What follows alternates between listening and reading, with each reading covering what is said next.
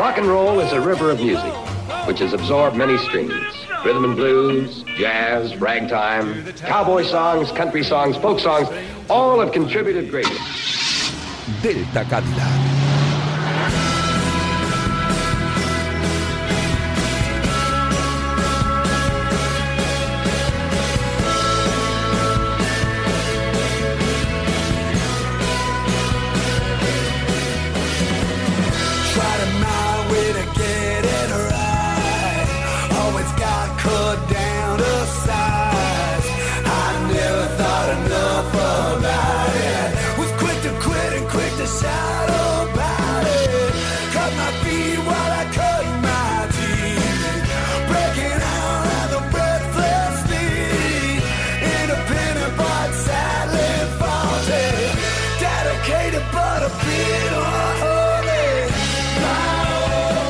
Muy buenas noches, estrellas errantes, viajantes de la noche y poseedores de tocadiscos.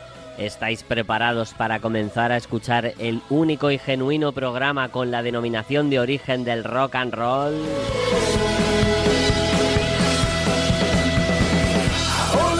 Sí. Claro, si ya sois habituales escuchantes de la radio que va a velocidad constante y sin frenos, pues ya sabéis que, está, que estáis escuchando es Radio Marca.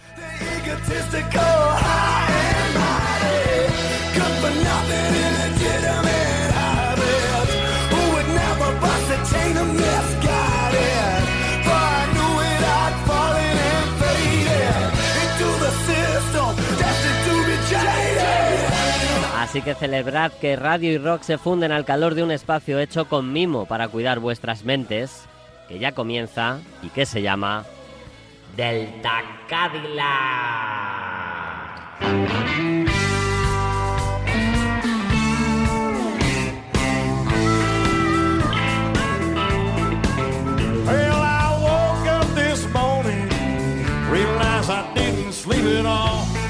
Buenas noches amigos, ¿cómo lleváis la semana? Espero y esperamos que bien y que la que comienza ahora sea aún mejor todavía.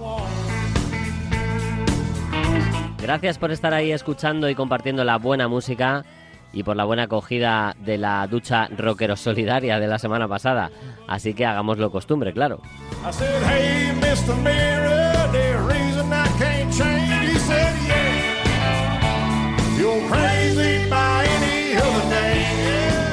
Esta noche nos ayudan a conducir el talento, la voz y la entrega de Hugo Ventura, que nos va a brindar un buen plan, la incansable Cristina Blanco y la sapiencia de Ángel Zorita y las buenas heridas, además hoy con una edición de lujo. No seáis tímidos y contadnos vuestras inquietudes o vuestros gustos en deltacadillacrm.gmail.com y barra o arroba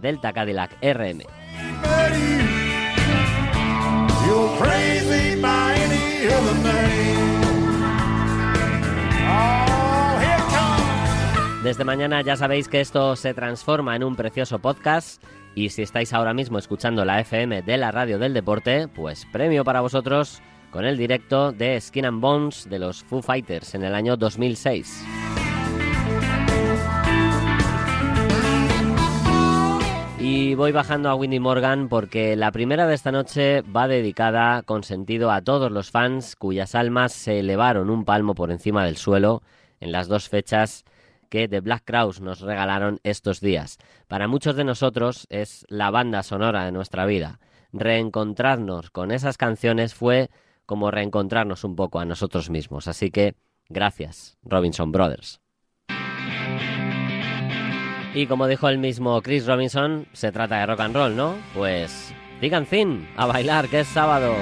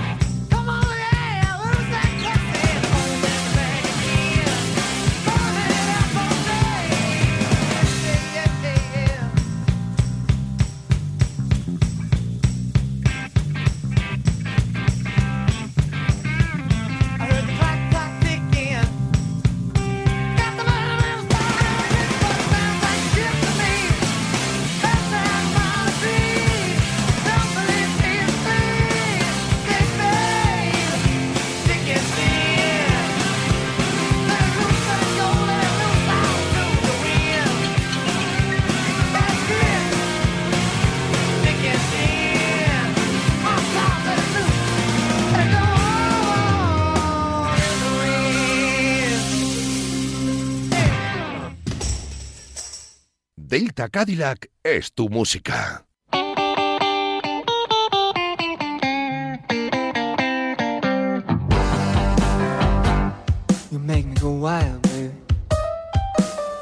Hola, soy Hugo Ventura de Pistol Packing Mama y os invitamos a todos a nuestro concierto del próximo día viernes 28 de octubre en la Sala Copérnico en Madrid, donde podréis escuchar temas como este, I Can Hear You Singing All Night Long.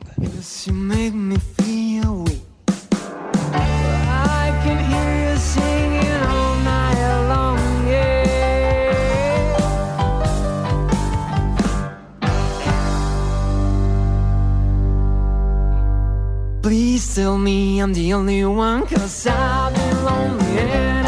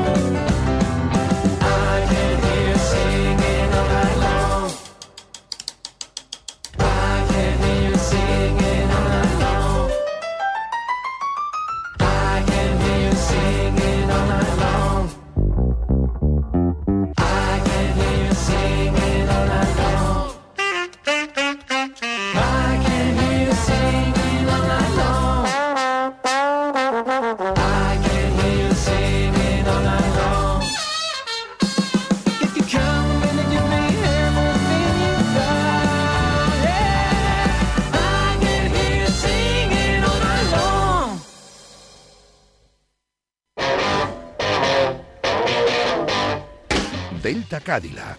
Eso es imbatible.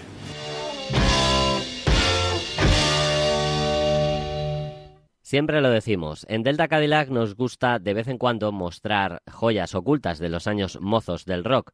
Descubrir actuales bandas con talento es un ejercicio reconfortante, pero encontrar gemas no tan conocidas de los años 60 y 70 es casi terapéutico. Esta noche nos ponemos las casacas de la Revolution War norteamericana y nos divertimos con Paul Revere and the Riders.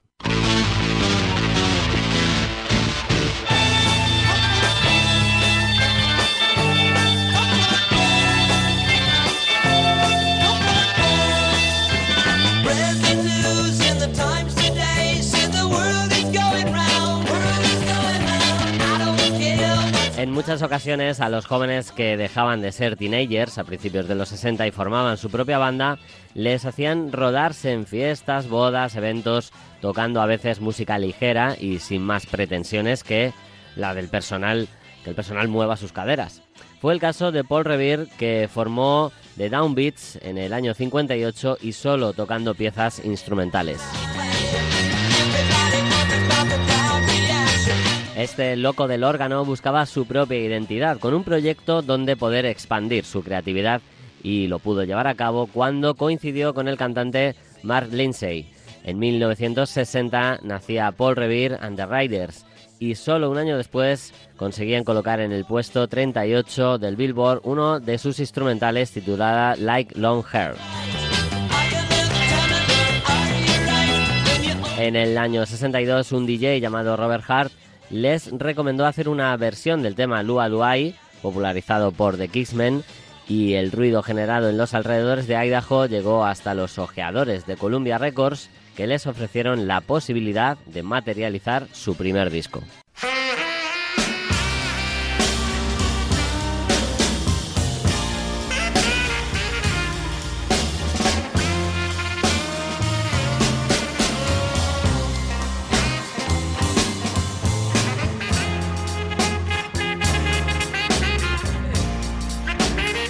Como muchos grupos de la época, sus largos alternaban temas propios, imberbes y versiones de otras bandas, pero la cohesión instrumental de los Riders era única, pese a haber tenido a lo largo de su historia mil cambios en su formación. Aparte de su puesta en escena con sus trajes de la revolución, que se convirtió en marca de la banda, la incorporación de Freddie Weller y Doug Head a la guitarra y Mike Smith a la batería afianzó su sonido aún más para los mejores discos que editaría la banda en su mejor época, desde el 65 hasta el 70.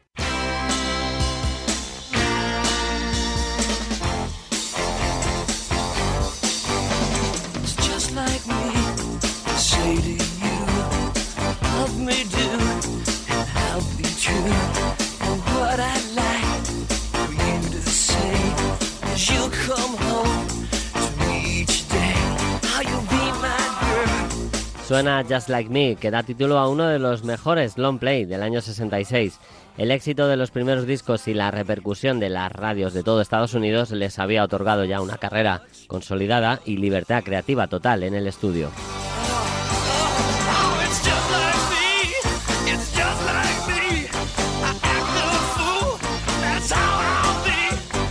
Canciones bien construidas como esta que suena o como Stepping Out. Ways of finding out. Even step it on me. To do me good, I'll give you a piece of my mind. I told you once. I told Se alternaban con la influencia de la British Invasion que les permitía divertirse con versiones también como esta.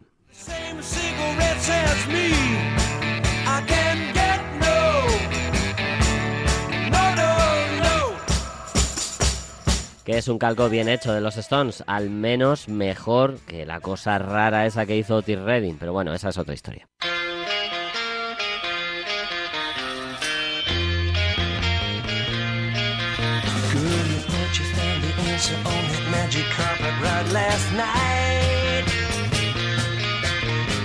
Sin duda el año 1966 fue su año.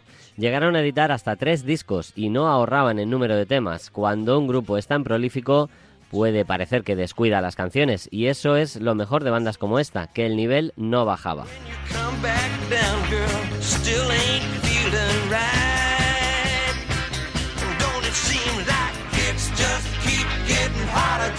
Suena Kicks, una de las mejores del disco, Midnight Ride, pero es que en el mismo disco encuentras también perlas como esta.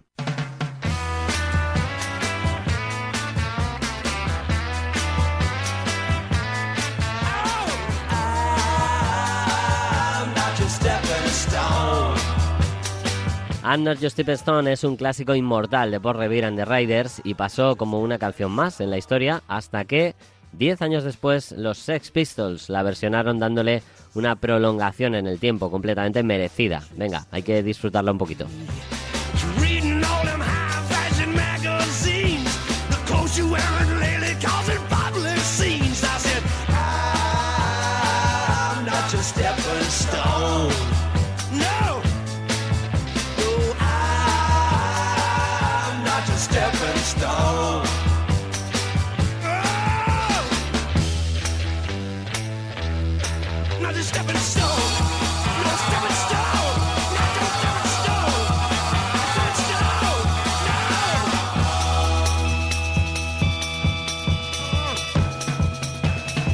Y del mismo año 66 también The Spirit of the 67. Y es que eran unos cachondos.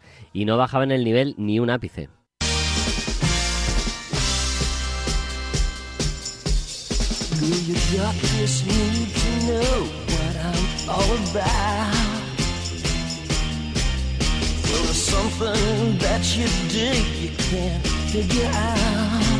Hungry fue un single que alcanzó el número 6 del Billboard y se mantuvo varias semanas. Es uno de los temas emblema de la banda. Otro buen ejemplo es Good Thing del mismo disco, que será el tema que cierre este repaso.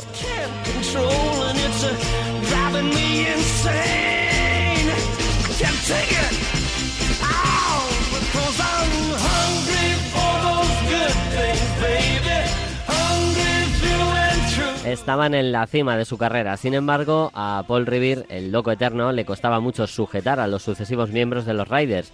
Algunos abandonaban por el excesivo protagonismo de su líder y de Mark Lindsay, que compaginaba la banda con sus discos en solitario, y otros argumentaban que preferían un enfoque más serio de su música que andar siempre enfocados a la diversión adolescente. Las diferencias de criterio propias de una formación que ya alcanzaba la década de vida y que sí que es cierto que empezaba a verse obsoleta en aquellos años tan cambiantes.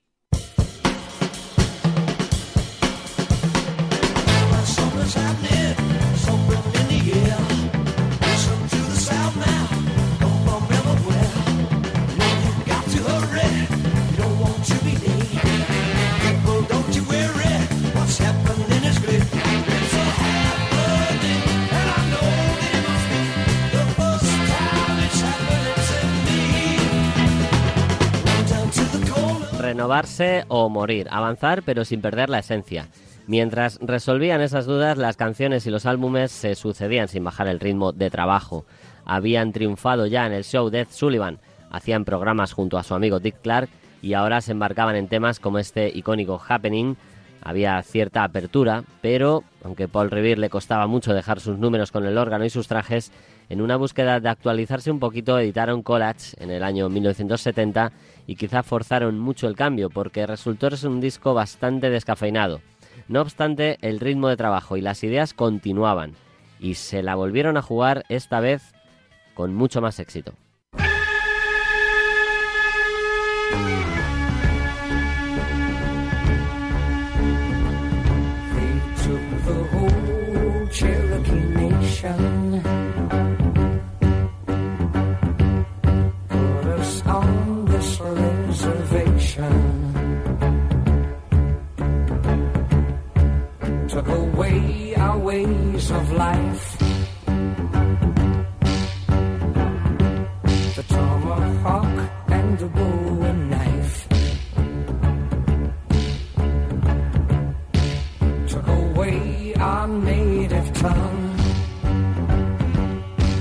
Comprometida e intimista, India Reservation fue una idea propuesta por un representante de Columbia que les llevó directamente al número uno y fue su mayor éxito de toda la década de los años 70.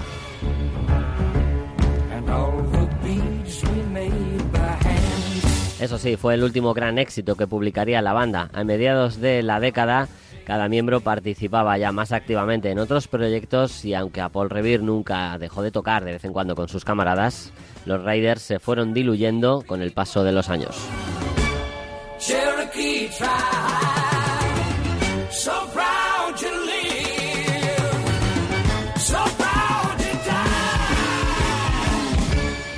No obstante, primero el punk a través de los Pistols, como citamos antes, como el auge del sonido garage y revival de muchos de aquellos grupos, Paul Revere and the Raiders pudieron gozar de una buena y reconocida jubilación. El director Quentin Tarantino le rinde un buen homenaje en la película Érase una vez en Hollywood, con varios temas suyos y menciones en el guion.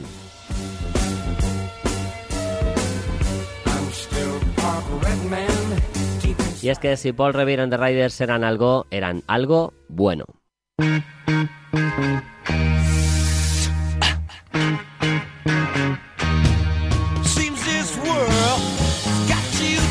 Y con Good Thing cerramos este repaso a una banda que era a partes iguales diversión y profesionalidad sobre un escenario. Así que a bailar amigos, que siempre lo decimos, es sábado.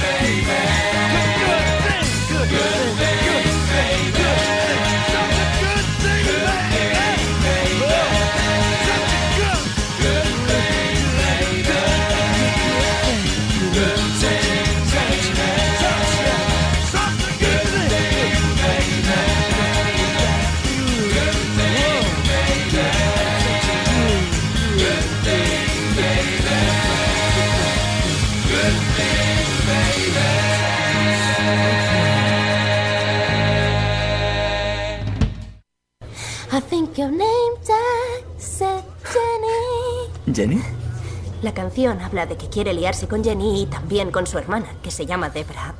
Así que en realidad no trata sobre mí, trata sobre la hermana. Mi hermana se llama Mary. Tiene tantas canciones. Mary, Mary, where you going to? Proud Mary, keep on burning. The wind cries Mary. Yo siempre estoy detrás. Tiene cantidad de canciones, yo tengo una. No, tienes dos. ¿Cuál es la otra? Débora, la canción de la que te hablaba. ¿De quién es? Trex. ¿T-Rex? Ah, sí. He oído cosas suyas, pero esa no. ¿Cómo es? Oh, oh, Débora, always look like a zebra. ¿Zébora? Una cebra, creo. Voy de blanco y negro, puedes llamarme Zebra. ¿Cómo te llamas? Baby. ¿Cómo? ¿Qué? ¿Te llamas Baby? ¿B-A-B-Y, Baby? Sí. Entonces eres el número uno. Todas las canciones hablan de ti. Podríamos recorrer el país eternamente y no quedarnos sin canciones de Baby nunca.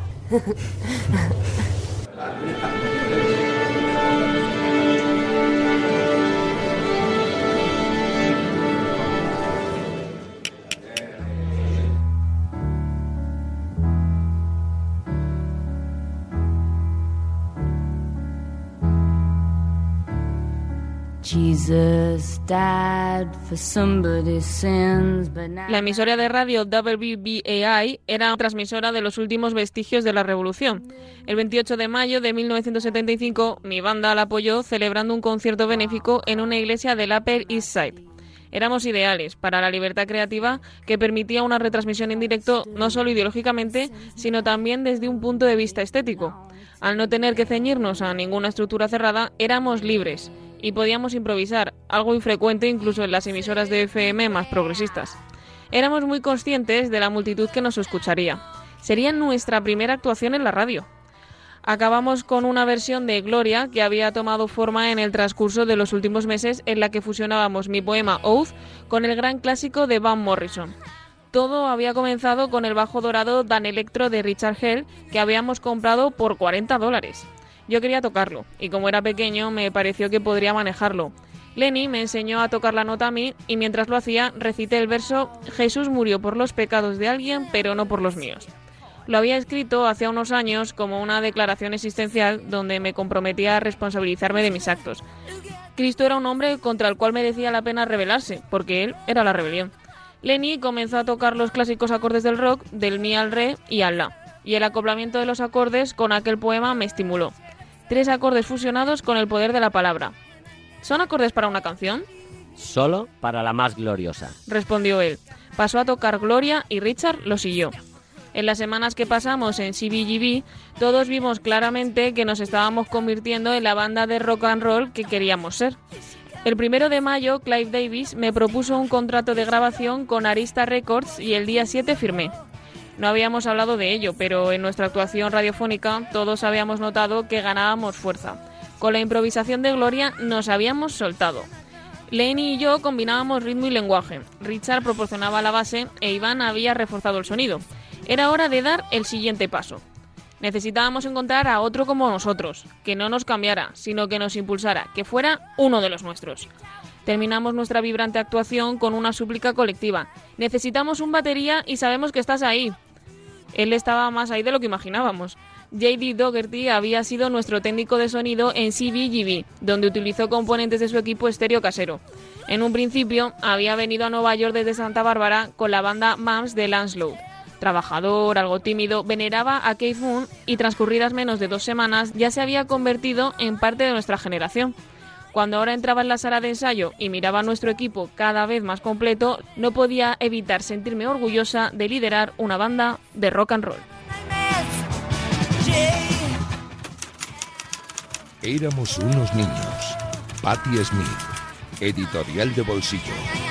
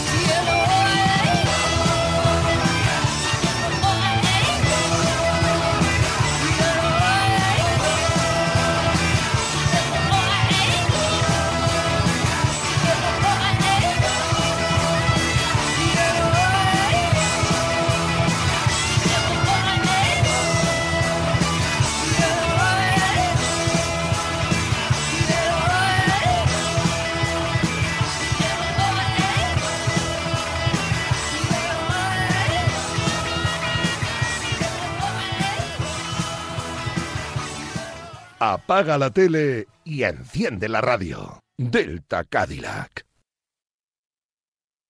Vale, venga, nos vemos. Venga, chao, hasta luego. Pero todavía te estás despidiendo. Perdona, perdona, además hoy es, hoy es report, o sea que no te quiero quitar más tiempo. Si es que siempre voy con prisas. Todo el día con prisas. Ya, venga, pues vamos a empezar, ¿vale? Vamos. Vamos. Las buenas heridas. Long time ago, I can still remember how that music used to make me smile. And I knew if I had my chance that I could make those people dance and maybe they'd be happy for a while. But February made me shiver with every paper I deliver. Bad news on the doorstep. Todo musicómano o diletante que se precie de serlo reconocerá el 3 de febrero de 1959 como el día que murió la música, frase que cantaba Don McLean en este eterno American Pie, tras el fallecimiento en accidente aéreo de Buddy Holly, Richie Valens y Big Bopper. The day the music died. Pero existe otra fecha que bien podría ser calificada, por ejemplo, como el otro día que murió la música. Me refiero al 20 de octubre de 1977, día en el que murieron, también en accidente aéreo, parte importante de los reyes absolutos del rock sureño, los Lynyrd Skinner. Steve Gaines, guitarrista, su hermana Casey, corista, y el cantante y principal compositor del grupo, Ronald Wayne Ronnie Van Zant.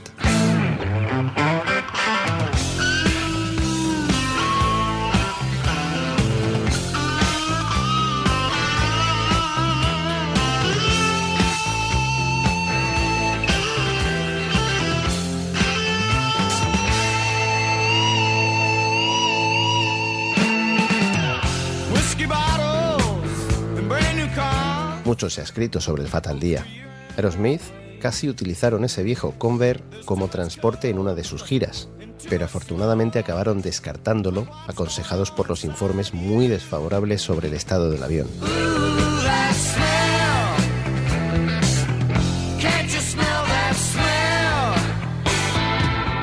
El disco que los Liner acababan de editar ese mismo año, llamado Street Survivors, y al que pertenece este That Smell, sufrió un drástico cambio de portada.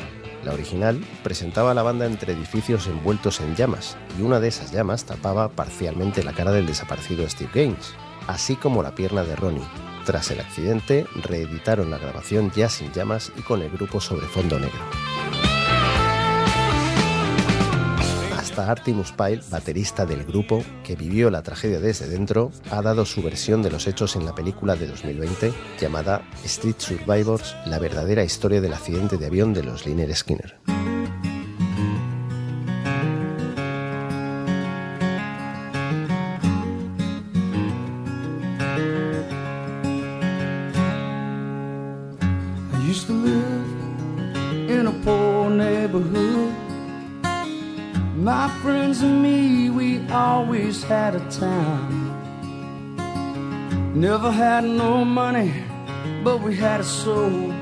Aquel 20 de octubre supuso el final en seco del continuo ascenso de la hasta entonces imparable banda de Jacksonville y casi su desaparición completa.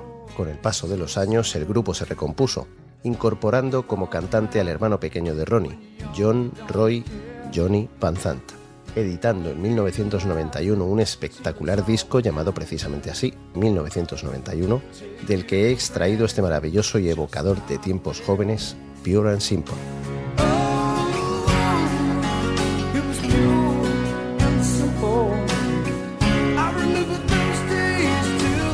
Bien es cierto que Lynyrd Skinner nunca recuperaron el estatus de grupazo emblemático que tuvo, salvo para los muy fans, claro. Pero Johnny, 11 años menor que Ronnie, se echó a la espalda las típicas críticas en estos casos, ya sabéis. Frases como que no eres igual que tu hermano, que si Ronnie es insustituible, etc. Y dio una continuidad más que digna a tan icónico grupo.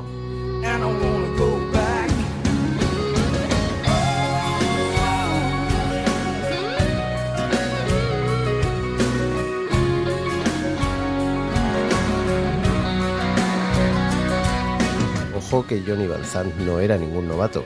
En los años 70 ya tenía su propia banda, The Austin Nichols Band, que posteriormente cambiaron el nombre por The Johnny Van Zandt Band. Entre 1981 y 1985 publicó tres discos más en solitario y decidió parar por un tiempo, hasta que en 1990 publicó el largo Brickyard road.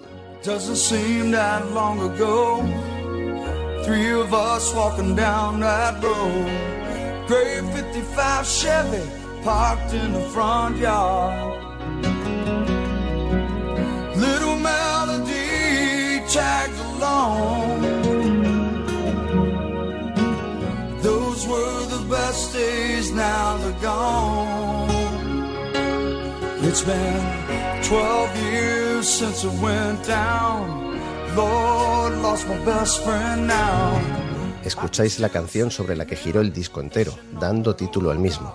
Para encontrar el origen de este conmovedor corte, hay que remontarse a un día en el que el productor y cantante Robert White Johnson se reunió con Donny Van Zandt, el hermano también de Johnny y Ronnie, para componer algunos temas para los 38 Special.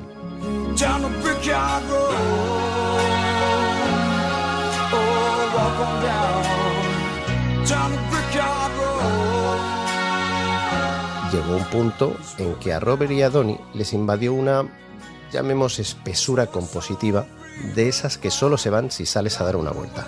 Y eso hicieron. El paseo les llevó hasta la última casa en la que había vivido el ídolo sureño Ronnie Van Zandt. Tras adentrarse con el coche por un camino de tierra, ahí estaba, abandonada, llena de enredaderas, malas hierbas, grafitis, pero algo latía en el aire. Al marcharse, Robert se fijó en el cartel que indicaba el nombre de la calle, que rezaba Brickyard Road. En ese instante tuvo claro que de ahí saldría de manera incontenible e ineludible una gran historia.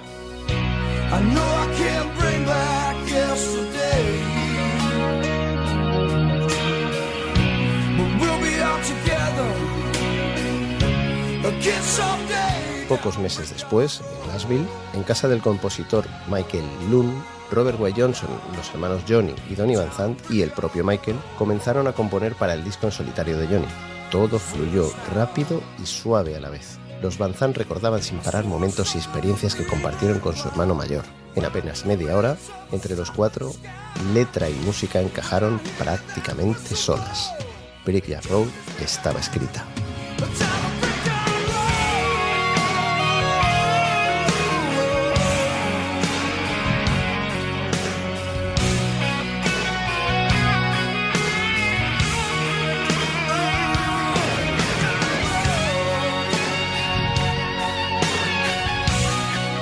Ahmed Ertegan, presidente de Atlantic, se emocionó al escuchar la demo, tanto que quiso editarla tal cual.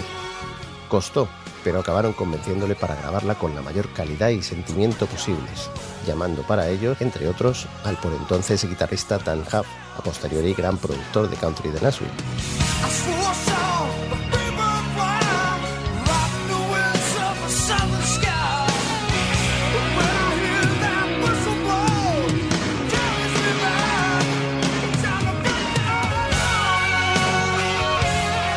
Día que grabaron Brickyard Road, se respiraba una especie de reverencia en el ambiente, bañada por una energía particular que impregnaba cada alma.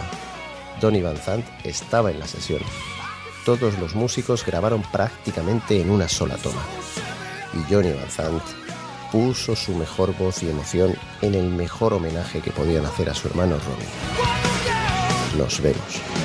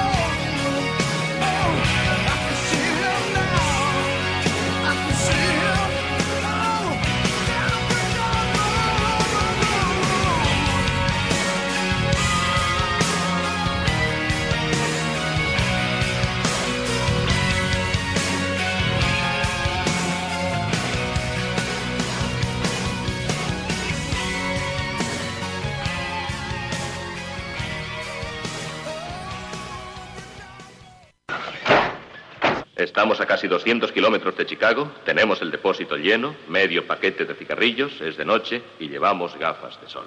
Tira.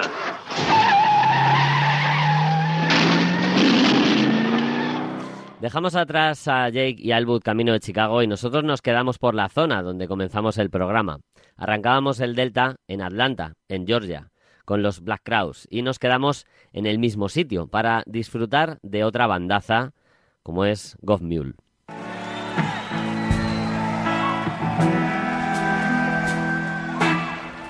Warren Haynes es uno de los mejores guitarristas del planeta y lidera desde hace más de 20 años una banda que es una maravilla, tanto en directo como estáis escuchando como en estudio. Dentro de su discografía siempre me ha dado la sensación de que High and Mighty, un disco suyo, pasó desapercibido para la crítica y público. Sin embargo, merece la pena sumergirte en él para encontrar temazos como este, Million Miles from Yesterday.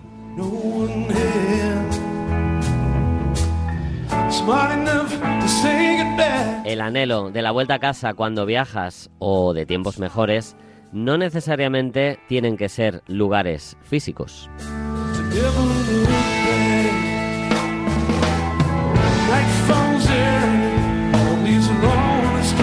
Tu hogar pueden ser personas que te hacen sentir como en casa. Pueden ser recuerdos gratos de momentos únicos, bellos paisajes o el sonido de dos tercios chocando con alguien especial mientras vigila la luna.